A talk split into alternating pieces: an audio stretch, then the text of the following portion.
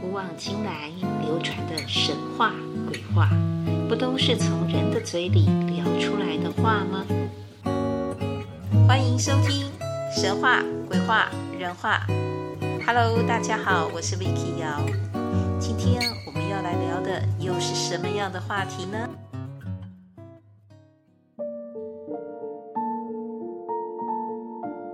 你曾经在生活中有所困惑的时候，去测过字吗？当电视命理节目上常出现的测字单元出现，或网络上的测字游戏跳出荧幕，你会期待和点选吗？想一想，常常只有四个字左右提供的选项，就能注定了所有的参与者，当然包括你自己了。那必须在其中某个四分之一的指向里得对号入座了耶。可是人间每个人每件事的差异何其多呀！那么有没有更克制化，可以就个人个别的单一事件，给予更精准的测字预测呢？历史上有名的测字故事已经不少，有的甚至被认为是先射箭再画靶的穿凿附会创作而已。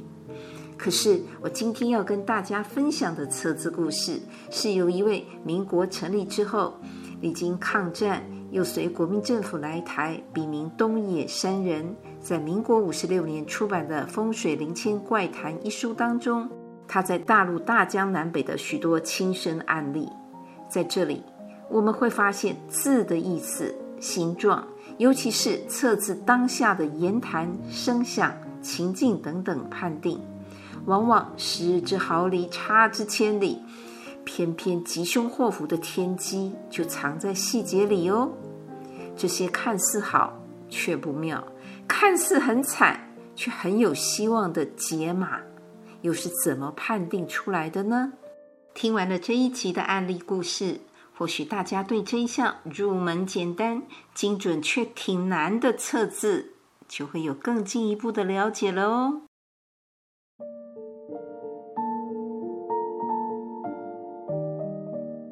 聊测字故事之前，请给我一点点时间谈一下什么是测字。大概的说，这是一种起源很早、流行于中国的占卜方式。它是以汉字加减笔画、拆开偏旁或打乱字体结构，或以谐音来代替，再加以解释来推算吉凶祸福的。宋代以后，阴阳五行、六神八卦的算命术。那这些理论呢，也被引进到了测字当中，显示出文字的每一个笔画，哎，也都被赋予了一定的属性哦。测字先生就会根据呃来问事的人他的生肖八字这些相关资讯和这个字的笔画形态、意义、深刻遗迹，哎，适不适合这等种种关系啊，来进行推演，就好像。曾经有人以忠孝节义的这个义字，他来来请问，问说自己未来的家庭生活啊会怎样啊？测字先生就给他的答案是孤独一人。为什么呢？义的上方不是就一个羊的形吗？下面又是一个我，偏偏他属羊哎，所以就推断出他这只羊啊，他就一个人喽，一只羊了。从这里知道，测字不是通灵，必须有所根据，而且是因人而异的。早年说到测字，“预机测字”这个成语，在测字的领域里是非常重要的。也就是测字的当下，正发生什么样的事情，显现出什么样的机缘，遇到什么样的声音变数。都是在测字当中重要的依据跟观察关键。其实这也很像我们上一集，我们不是有谈到下山梦吗？就是以遇到的第一个人说的第一句话为准，或者是神明只是说你要去问谁呀，他给你的回答就是答案。那这冥冥中的变数啊，其实也很可怕。到底是好是坏，不是我们预先能够掌握的。但是这个向来都是测字过程里不可忽略的重点。这甚至比字的本身、它的形态、意义都还要重要哦。能不能应变和掌握，那就得看测字先生的相关学问和阅历灵感了。在那个战火连天的年代里，有一次，他们和几个朋友本来约在钻石山。我在想，那应该是在香港，因为那个附近也还有他后面提到的启德机场。总之，就几个朋友约在那里。其中有一对夫妻呢，因为那个太太已经快要临盆了，就是快要生了，但是之前他们的几个孩子几乎都是夭折，就没有顺利的长大，所以大家就想说。哎，不知道这一胎会不会很平安？孩子能不能长大？是男的还是女的？结果可能是因为怕得失心太重，所以是由不是由这个爸爸妈妈哟，是另外一个朋友来帮他们写了一个字。正要把这个字拿给其中有一位会测字的朋友来看看的时候，哪知道？英国国家的那个空军呐、啊，就在启德机场开始演习了。字写好，结果轰隆隆隆隆的声音，那个高射炮跟炸弹的声音就此起彼落。那大家当然面面相觑啊。那个刚写好字的朋友看到大家都已经心不在焉，好像在担心外面，或是注意力分神了，他就讲了一句：“空军演习啦。”意思就是。哎，你们，你们注意一下哈，我们不是要测字吗？你们还在走神走心干什么？所以随之呢，他就把那个字就给传过去给那个会测字的朋友看。那那个测字的朋友也说啦：“哎，我们不要先看字嘛，我们就来看这个机好不好？就是刚碰触到的这个机，刚发生的这个机遇。那我们待会再来看字。”那他就继续说啦。刚才不是空军演习吗？不是听到高射炮的声音吗？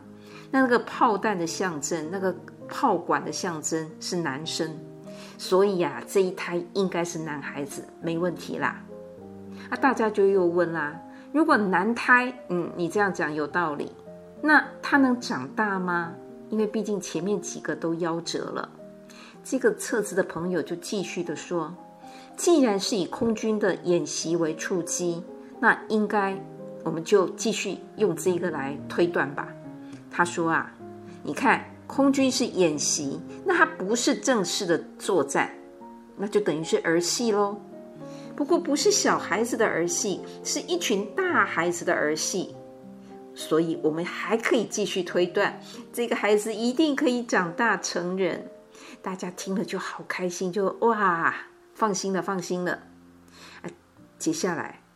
哎，应该要来验证嘛？那刚才那个字到底是什么？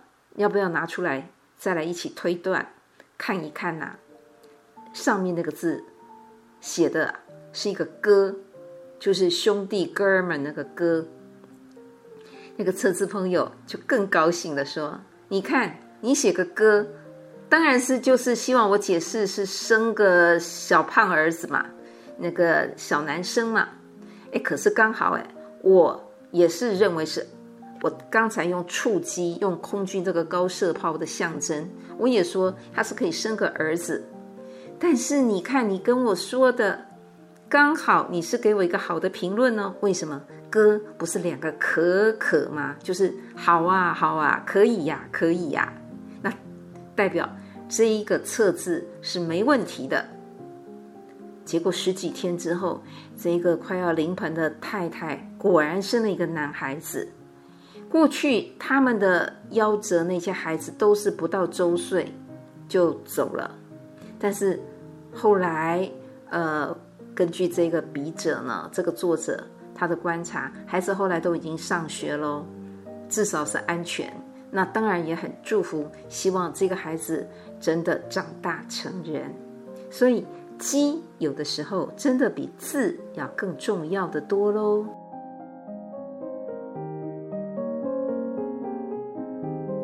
其实事后有人问那位会测字的朋友，问说：如果那天不是遇到空军演习，而是海军演习的话呢？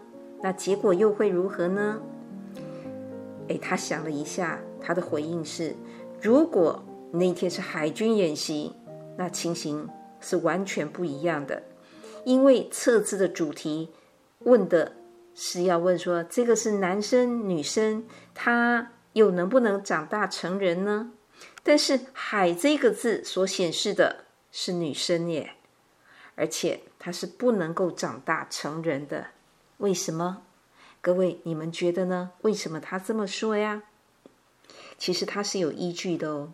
他说“海”这个字啊，是由水字边啊，下面一个母，上面呢是一撇一横，所以也可以讲成是它是由水人母三个字合起来的。那人母明显就是母女性嘛，而且要成为人母，必须是已经长大成人了嘛。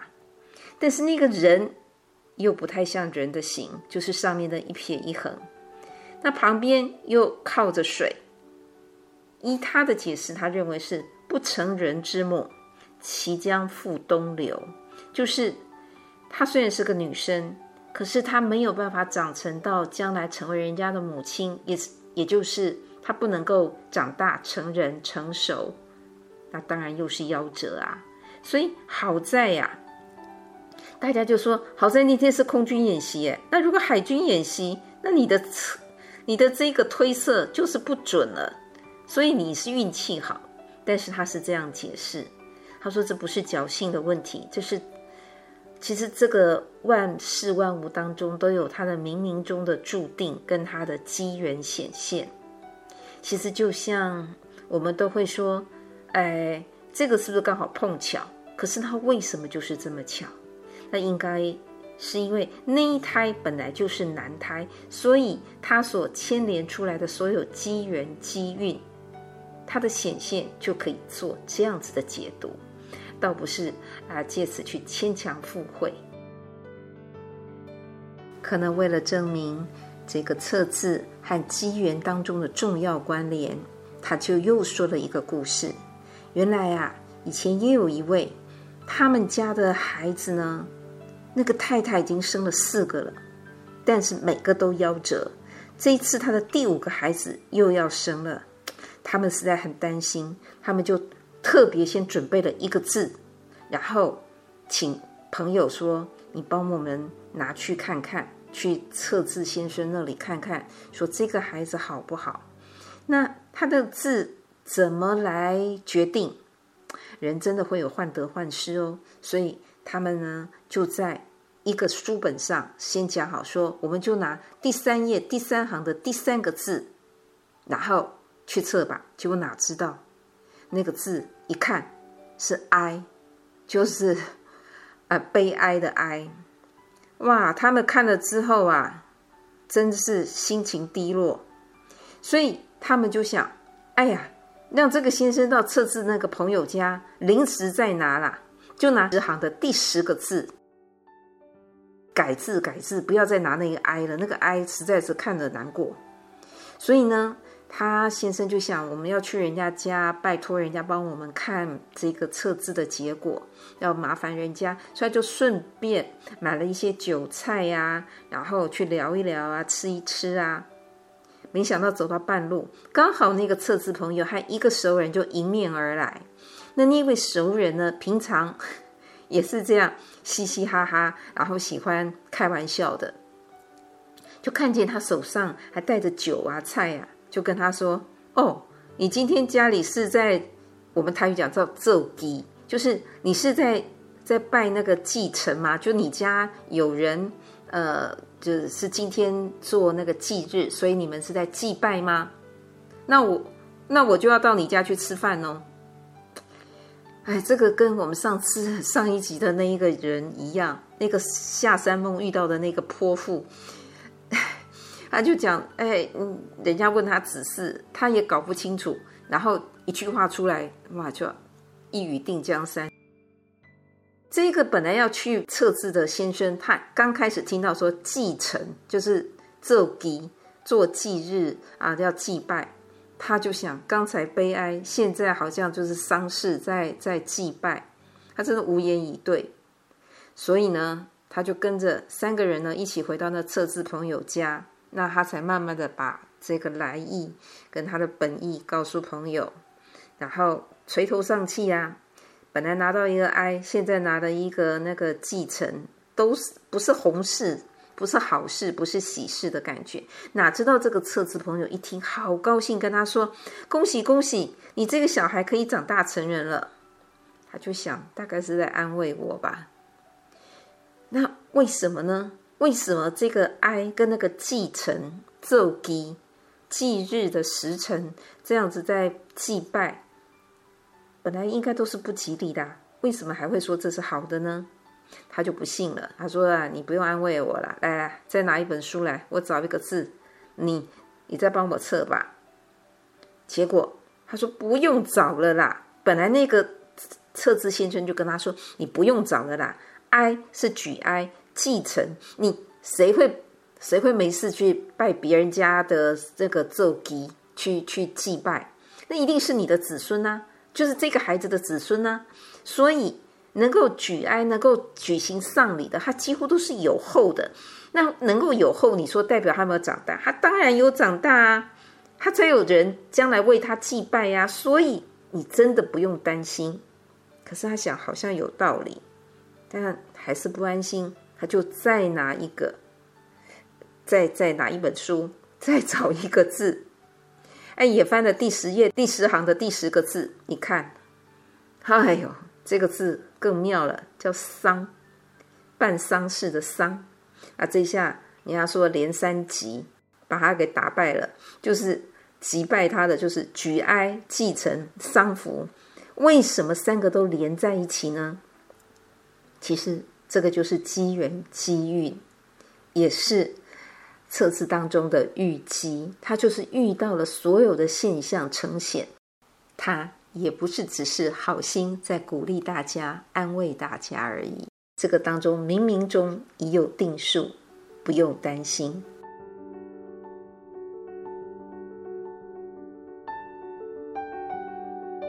除了以上以测字当时的机缘预兆为关键的例子以外，取自本身的字形和字义来测字的有名例子也不少哦。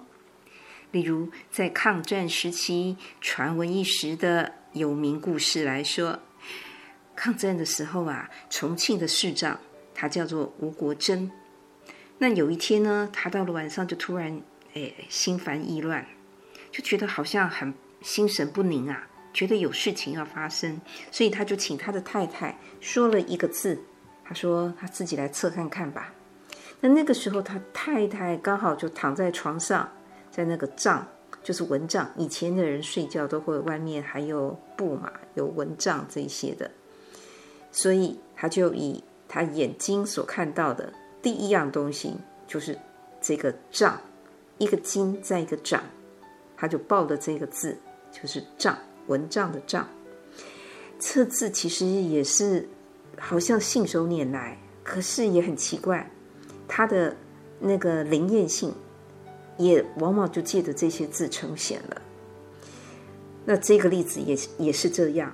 所以当他太太讲出“账”这个字的时候，也就是也可以讲算账的账了。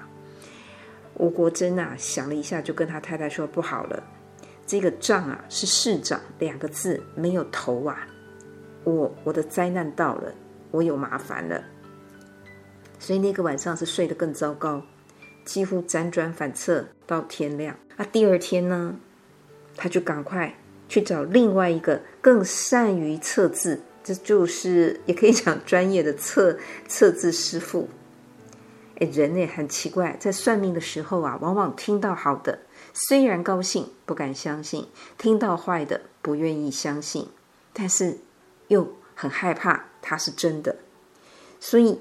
他就跟这个朋友商量，这个会测字的朋友商量说：“哎，市长无头，哎，我这个麻烦了耶。”那这个朋友也跟他说：“嗯，你这个当中的确不是不是很好，可是我的看法跟你有点不一样哦。为什么呢？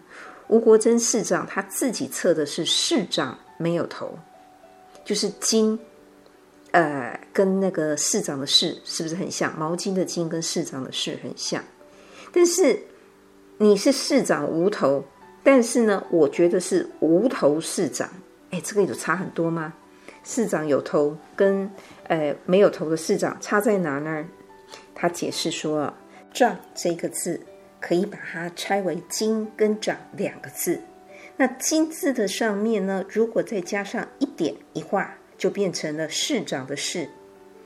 可是“金”这个字自己已经是一个完整的字了，所以应该解释为它是无头的市长，就是它没有上面的那一个一点一横。可是，如果这个“市”原先本来是“市”，那现在才变成“金”，那就不对喽。那是剪了，他被他被砍头了，那就更糟了。所以，这个测字先生呢，这个吴国楨的朋友就告诉他说：“你可能会被拔官，也可能留职，也可能是革职留任。”但是命应该是还在，因为长字无损。那个金跟长，那个长字没差啊，是那个市长跟那个金长 是金跟市的问题而已。所以，呃，人没差，官位可能有差。过了不久，这个吴国桢后来因为那个重庆防空洞的事件，那个惨案很大。那就遭受到革职留任的处分，也真的成为所谓的无头市长了，没有头衔的市长，因为被革职留任了嘛。那像这样子取形意都要去关照的，就是又要看他这个字是什么样，他的样子是怎么样。那刚好也是在那个晚上由他太太自己眼睛第一眼看到的所报出来的这样子。综合而来看，就可以看到，哎，很玄妙。但是，怎么样分辨市长无头跟无头市长？失之毫厘，差之千里。命在不在？就在这一个功力之间，否则真的会先把自己吓死。说完了抗战时期重庆市长吴国桢测字的故事，我再补充另一个县长测字的故事。他是闽东，也就是福建东部霞浦县长徐尧照。一九四九年四月初，中共的解放军正由浙江东南下来，那福建省这个时候呢，情势非常的危急，福建省的东部更是首当其冲，所以这个县长。他开始害怕了，他就想：那我干脆逃跑、落跑了。那我去哪呢？他想去福州，就是我们所谓的省会。那福州又名榕城，因为还有很多的榕树。他想，如果能够去那里多好。可是去那里安全吗？这样做对不对呢？那犹豫不决的时候，他想去测字，所以他就把自己。打扮成一个像商人的样子，不要被人家认出来。哇，市长竟然跑去测字，而且是要想逃跑的事。可是他也很老实的跟那个测字先生说：“我想要去榕城。”那他就写了一个“榕”这个字。可是可能是太太紧张、太心急手快了，他就把“榕”一个木在一个。哎，包容的容就是榕树的榕喽，这两个字合起来，对不对？他偏偏把它写成一个木，再变成一个客，就是他把那个包容的容写成了客人的客。那这个时候，测字先生看了就跟他说：“你心里想的是容，但是写不成容，所以代表你要去这个地方是去不成啊。但是你又把容字写得像个客字，而且。”克的旁边是什么？是个木。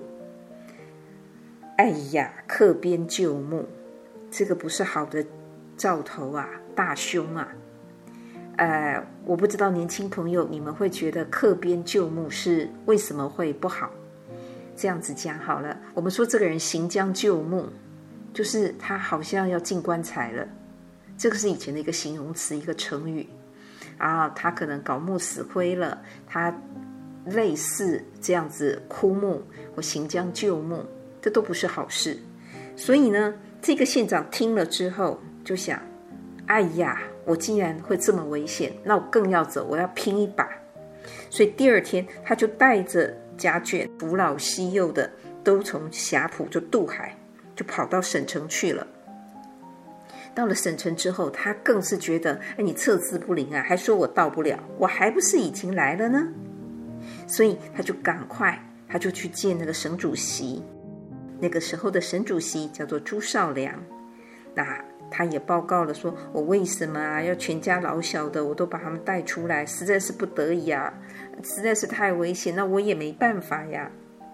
偏偏当时。福建省已经很多的这些县长都自己擅离职守，那这一个 省主席正在想，我怎么样杀一儆百啊？你还自己送上来，所以他去拜见这个省主席的时候，当下讲完这些话，他就被扣留了，而且马上在福州就被枪决了。事后才才想一想，大家发现。他不是去荣不成，而是不可以，你不可以去荣城啊，你不能去福州啊，你这是送死。那当然有人说，这以吉凶祸福跟人间来讲，好像也也太残酷了，或者是说他也太倒霉了。那没有破解之道吗？其实就这件事情来讲，县长本来就有守土的这个责任，他要。照顾好他的地方老百姓，你自己都带头跑，这个实在未战先逃，本来就是应该要被枪决的。那你如果守土抗匪，你打到一半，你才不得已跑了，哎，就算是城破了，你只要逃得掉，你未必会死，而且你的名声也还好。他其实也知道，只是他这个县长他就想克边旧木。恐有大凶，所以我他就想，那我就去了，去啊，我赶快跑啊！既然有危险，不过他忘了把握命运的聪明的话，又知道你是父母官，那你不是客人呐、而你还惜家带眷，全员到齐，然后一起逃跑，那这怎么是客人？父母怎么会是客人呢？他是家长，你如果不要去当客人。你不要去荣城当客人，你还保有一命。可是你偏偏又带着全家人去，那，你就是不该去当客人的。那你不是坐实了这一个坏的厄运吗？这个很很不吉利的兆头吗？所以，到底是人成就了这个厄运，还是厄运诅咒了人呢？其实自己也应该要更有分寸。老天。都有给过我们机会，可是机会是看我们的选择，不是吗？今天先聊到这里喽，希望你喜欢今天的这一个主题，也请记得点赞、分享、订阅、开启小铃铛哦。期待我们下次再见了，拜拜。